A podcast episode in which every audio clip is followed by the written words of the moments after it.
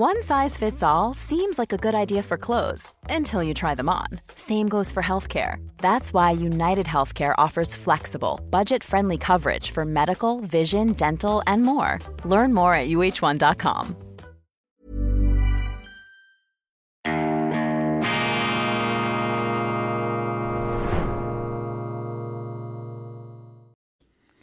Grüezi miteinander, ganz herzlich willkommen und einen wunderschönen guten Morgen, meine sehr verehrten Damen und Herren, liebe Freunde, vor allem in Deutschland und in Österreich. Ich begrüße Sie in tiefenentspannter und doch kämpferischer Adventsstimmung zur internationalen Ausgabe von Weltwoche Daily, die andere Sicht, unabhängig, kritisch, gut gelaunt am Freitag, dem 15. Dezember 2023. Wir leben in wurzellosen Zeiten. Die Geschichtsvergessenheit ist ein großes Problem, denn wir verlieren den Halt, wir verlieren den festen Standboden unter den Füßen. Und das ist der Grund dafür, warum vielen unsere Gegenwart so schnelllebig, so fiebrig, so panisch erscheint. Denn wenn sie keine Verwurzelung mehr haben, ja, dann klammern sie sich nur umso aggressiver an all die Ersatzgötter, die da draußen herumschwirren. Dann werden sie auch aggressiv, intolerant. Wer nicht mehr weiß, wer er selber ist,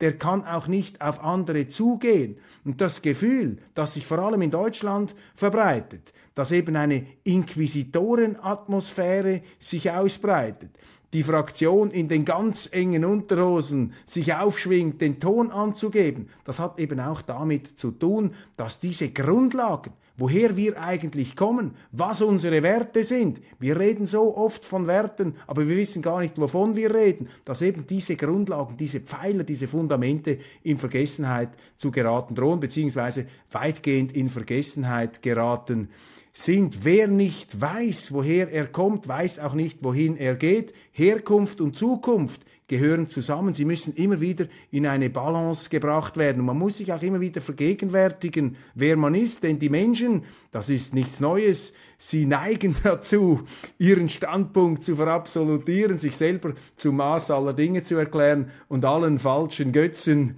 und goldenen Kälbern hinterher zu hasten und hinterher zu hecheln. Und anstatt das Ganze kritisch in Frage zu stellen, hecheln die Medien, hecheln die, hecheln die Kirchen und hecheln die Politiker mit, sodass äh, ein Zustand der sterilen, des rasenden Stillstands sich sozusagen einstellt und da müssen wir wieder raus, denn äh, das ist eine Sackgasse, das ist ein schwarzes Loch, in das wir da abzustürzen drohen. Und ich habe heute zum Einstieg in diese Sendung zwei ähm, Pfeiler ähm, ausgestellt, die für mich sehr wichtig sind, die mich beeindrucken, vor allem jetzt mit äh, Blick auf die deutsche Situation. Zwei, ja, Orientierungsgestalten die meines Erachtens auch äh, als Leuchttürme in die Gegenwart hineinstrahlen sollten. Der eine ist Ludwig Erhard hier, diese silbrige Figur, die mir zugeschickt wurde von einem Zuschauer. Ganz herzlichen Dank. Sie hat einen Ehrenplatz in meinem Büro. Ludwig Erhard, der mutige Wirtschaftsminister der ersten deutschen Nachkriegsregierung Adenauer, der mit seiner Währungsreform und damit seiner sozialen Marktwirtschaft, Betonung auf Marktwirtschaft, die Grundlage für das Wirtschaftswunder, das Weltwunder der Bundesrepublik Deutschland geschaffen hat, mit Ausstrahlung bis in die Gegenwart. Und diese soziale Marktwirtschaft ist zu einem Sozialismus pervertiert worden. Und deshalb ist es wichtig, daran zu erinnern, was Ludwig Erhard damals installiert hat, übrigens gegen Widerstand. Sein Buch Wohlstand für alle müsste Pflichtlektüre sein. Pflichtlektüre, auch dieses Buch hier von Josef Ratzinger, und das streiche ich heraus als Nicht-Katholik, als überzeugter Reformierter, aber Ratzinger, Papst Benedikt dann später hat mich äh, sehr beeindruckt. Ein ganz großer Theologe, einer der ganz großen Denker des 20. Jahrhunderts. Und dieses Buch hier ist ein Bestseller, geschrieben 1968, auch in aufgewühlten Zeiten. Und hier erinnert Ratzinger daran, was eigentlich das Christentum ist, worauf es ankommt, was sind die Grundlagen unseres Glaubens, was heißt das überhaupt, wenn man glaubt. Und da liefert er eine hochinteressante und auch hochaktuelle Definition. Er sagt nämlich, Glauben heißt, aufs Unsichtbare vertrauen, auf das, was wir selber nicht gemacht haben, aber was uns geschenkt wurde. Und alles, im Grunde alles, was uns ausmacht, ist ja ein Geschenk, ist ohne unser Zutun zustande gekommen. Unser Leben, die Talente, die uns zugewürfelt wurden, all diese Dinge, das Universum, die Welt, der Planet Erde, das sind doch unfassbare Geschenke, die wir niemals in ihrer Kausalität, in ihrer Ursächlichkeit wirklich begreifen können. Und der Glaube, so argumentiert Ratzinger, setzt eben dort ein, wo das Wissen aufhört. Und der Glaube ist eben auch ein Zugang zur Wirklichkeit, sogar ein Zugang zur Wirklichkeit, der das, was man nicht sieht, über das Materielle zu stellen bereit ist. Eine unglaubliche, eine revolutionäre Idee, die damals ins Leben getreten ist, in die Welt getreten ist durch das Christentum. Und auch dies ist vollends in Vergessenheit geraten, überwuchert vom Zeitgeist. Und das muss man jetzt wieder freilegen. Diese beiden äh, Großfiguren, Ludwig Erhard und Josef Ratzinger, das empfehle ich Ihnen für geruhsame Stunden. So, jetzt aber äh, beschäftige ich mich mit der Aktualität. Aber sobald Sie dazu kommen, lesen Sie, steigen Sie ein in diese Wertefundamente unserer Gegenwart. Wenn jetzt schon der Nikolaus verprügelt wird, als ich das gelesen habe, dachte ich, in was für einem Film bist du jetzt wieder gelandet? Was ist mit Deutschland los? In deutschen Städten werden Weihnachtsbäume mit Farbe bestrüht, in Kassel wird ein Nikolaus verprügelt. Die Täter haben zwar keine Ahnung von Geschichte, aber eine Abneigung gegen das, wofür das Christentum noch steht. Ein sehr fragil gewordener Werteanker des Westens. Großartig, dass Ulf Poschardt in der Welt diese Tatsache zum Gegenstand eines Leitartikels macht. Das ist ja beängstigend, was da passiert, aber eben auch ein Symptom jener Krankheit, jenes Fiebers, das ich eingangs beschrieben habe. Reichsbürger und Prinz Reuß sollen Kontakt nach Russland gesucht haben.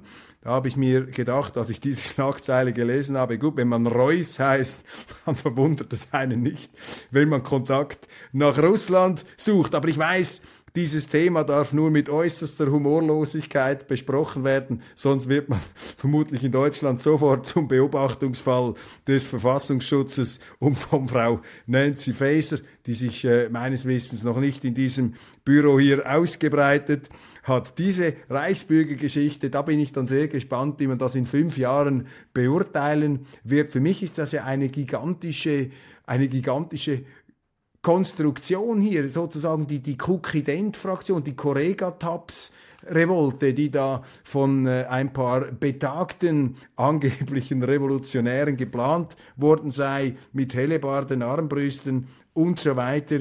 Es beschleicht mich da einfach der Verdacht, dass auch da irgendwie einer falschen Wirklichkeit hinterher gerannt wird. Aber vielleicht liege ich auch falsch. Ich habe nicht alle Informationen da der deutschen Geheimdienste. Aber wenn ich etwas mit fast äh, hundertprozentiger Sicherheit zu wissen glaube, ist es doch der Umstand, dass ein Prinz von und zu Reuß oder ein Fürst Reuß nun nicht das allergrößte Problem der heutigen Bundesrepublik darstellen kann. Wenn es so wäre, dann würden wir ja in der Schweiz ein Kerzchen anzünden und sagen, großartig, Deutschland hat keine Sorgen, Deutschland hat keine Probleme, wenn das die Probleme von Deutschland sein sollen. Krieg in der Ukraine, Putin, wir halten an unseren Zielen im Ukraine-Krieg fest. Jetzt bin ich ja sehr gespannt, wie lange es dauert, bis die Medien endlich beidrehen.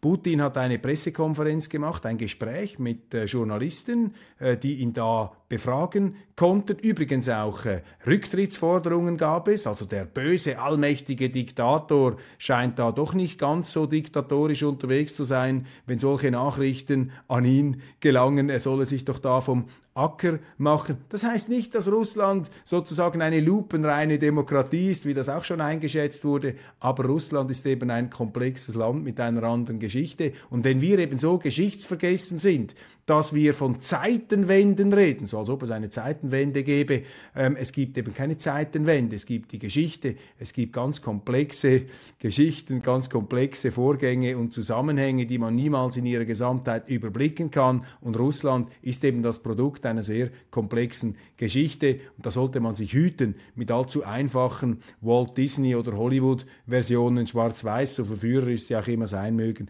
dieses Geschehen zu beurteilen. Putin wirkt sehr, sehr selbst jetzt. Er hat äh, gesagt, die Wirtschaft wächst, die russische, trotz den Sanktionen. Er sehe keinen Grund für Friedensverhandlungen. Man werde, seine, äh, man werde die eigenen Kriegsziele jetzt einfach äh, verfolgen, wie man das immer angekündigt habe. Und Ziel müsse es sein, eine neutrale Ukraine ähm, zu gestalten.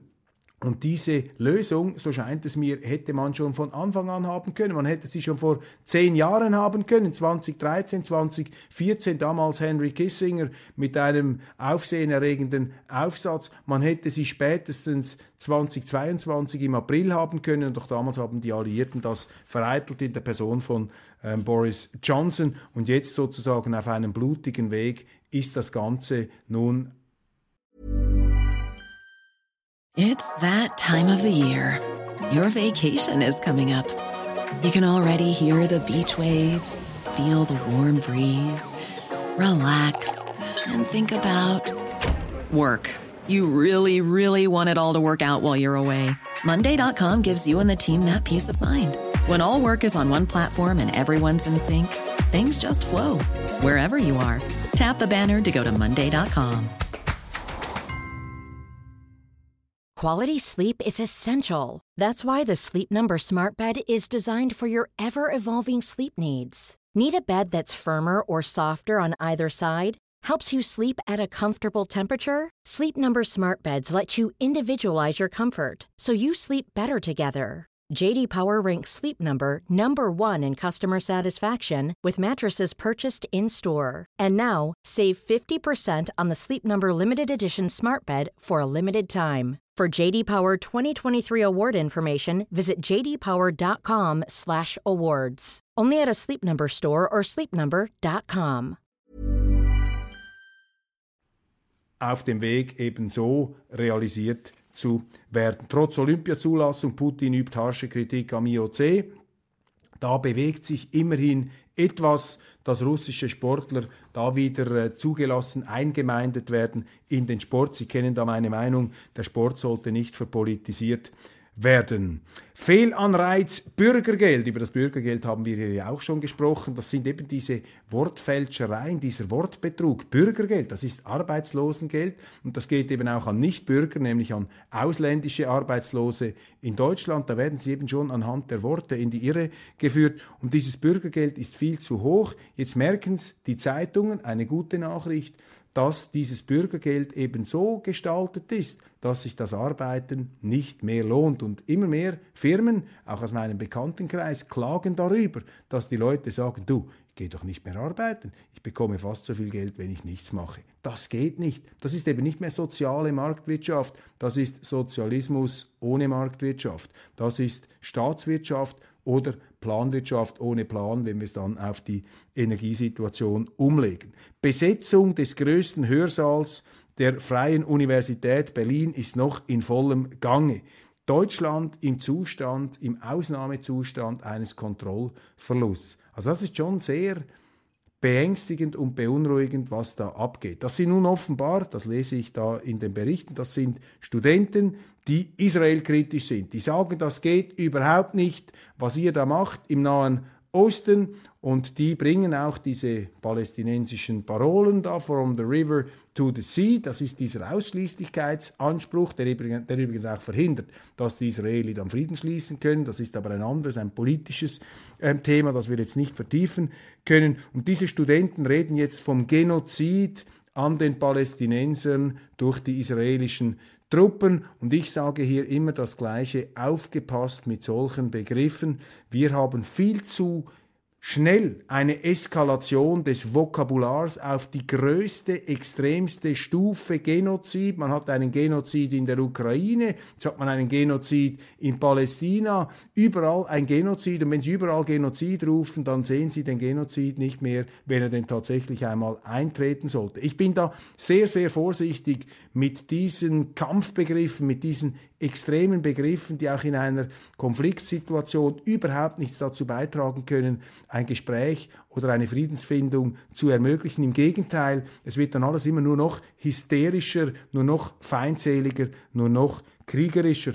Es ist aber auch kein Wunder, dass diese Studenten mit diesen Parolen kommen. Zum einen sind die Unis tendenziell links, die Linken sind immer schon gegen Israel gewesen, auch aus antikapitalistischen Gründen. Und zweitens sind diese Studenten auch woke, das heißt, sie neigen zu dieser Verabsolutierung eigener moralischer Empfindungen. Drittens aber, und da liegt wiederum die Verantwortung der Medien und der Regierenden, die haben ja auch dieses Vokabular leichtfertig verwendet. Und nun wenden sozusagen diese Maßstäbe die Studenten auf eine andere Situation an. Ich habe das auch schon angetönt. Bei Russland ist man ja sofort mit der Forderung nach einem Sondertribunal gekommen, das sei ein Kriegsverbrechen, Genozid, Ukraine, Frau Baerbock, alle haben da in den höchsten Tönen, in den schrillsten Kampftönen haben sie da in den schrillsten Sirenentönen, haben sie da Russland verteufelt. Ja, da muss man sich nicht wundern, wenn sie einen anderen Krieg haben, dass dann die jungen Leute genau mit diesen Maßstäben ein anderes Geschehen beurteilen,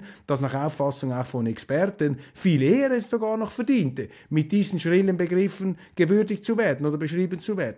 Ich plädiere dafür, Abrüstung der Begriffe, nicht immer noch mehr Öl ins Feuer gießen. Rund 70 Politiker und Historiker kritisieren den Ukraine-Kurs der Bundesregierung, darunter der CDU-Politiker Norbert Röttgen und der Panzer-Toni Hofreiter, wie mir einer der Zuschauer geschrieben hat, Panzer-Toni Hofreiter, da wissen Sie etwa, in welche Richtung das, das geht. Jetzt erst recht sozusagen die Winterhilfe an die Ostfront für die Ukraine. Man muss das auch etwas in diesen zynischen Bezügen hier entlarven. Diese Politiker stellen sich hin und verlängern einen Krieg, der nach Auffassung von vielen Experten, die ich respektiere, nicht mehr zu gewinnen ist. Das heißt, sie verlängern damit die Schlechterei und die Zerstörung. Das ist die Absage an die Realpolitik. Und das sind eben auch Leute, die mit einer großen Aggressivität argumentieren und die nicht mehr bereit sind, Röttgen und Hofreitner überhaupt ein Gespräch anzufangen. Die sind dermaßen betrunken, die sind dermaßen voll von ihrer eigenen angeblichen moralischen Überlegenheit, dass sie gar nicht mehr die Notwendigkeit empfinden, sich auf ein demokratisches Gespräch einzulassen. Das sind eben auch solche Fieberkurven, Exponenten, solche ähm, Leute, die diesen Zeitgeist verkörpern, der ähm, Schnelllebigkeit und der ähm, extremen, der extremen Versessenheit, sich eben einer äh, persönlichen äh, Stimmung gänzlich auszuliefern, einem persönlichen Empfinden. Schraubenunternehmerin Bettina Wirth in der NZZ ein Interview. Man wundert sich schon, wie wenig Wirtschaftsverständnis in der Politik vorhanden ist. Das ist das Thema, das ich eingangs angesprochen habe. Man vergisst die Wurzeln des eigenen Wohlstands. Ludwig Erhard. Man glaubt einfach, die Wirtschaft ist eine Milchkuh. Ich kann da immer mehr äh, reinschneiden, immer mehr Bleiplatten drauflegen. Ja, irgendwann ist die Milchkuh geschlachtet, dann ist nichts mehr da. Und ich finde es sehr gut, wenn eine sympathische, erfolgreiche Unternehmerin aus einer super erfolgreichen Unternehmerfamilie kommt und das ausspricht.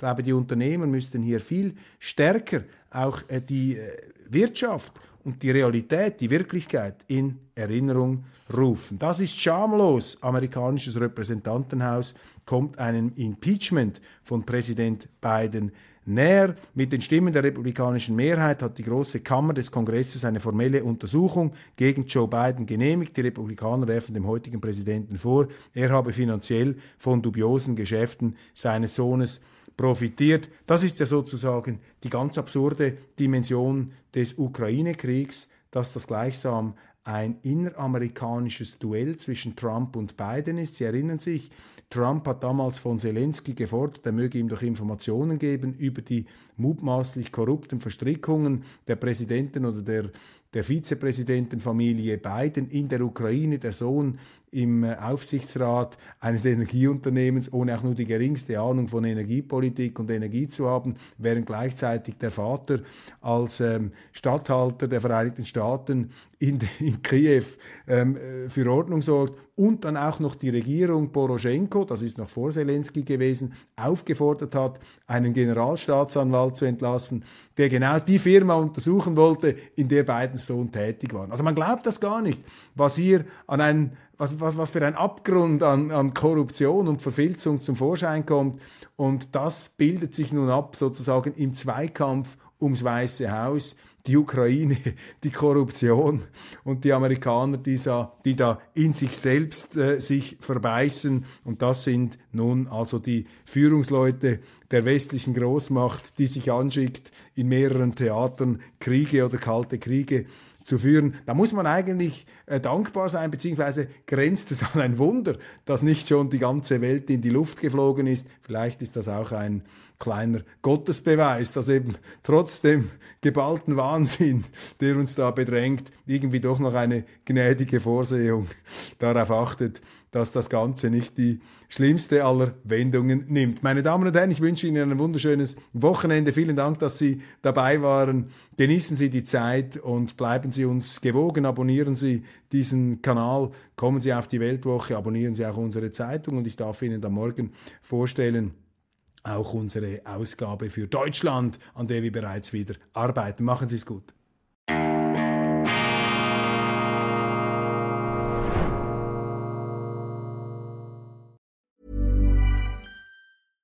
Small details are big surfaces. Tight corners are odd shapes. Flat, rounded, textured or tall. Whatever your next project, there's a spray paint pattern that's just right because Rust new Custom Spray 5 and 1 gives you control with five different spray patterns. So you can tackle nooks, crannies, edges, and curves without worrying about drips, runs, uneven coverage, or anything else. Custom Spray 5 and 1. Only from Rust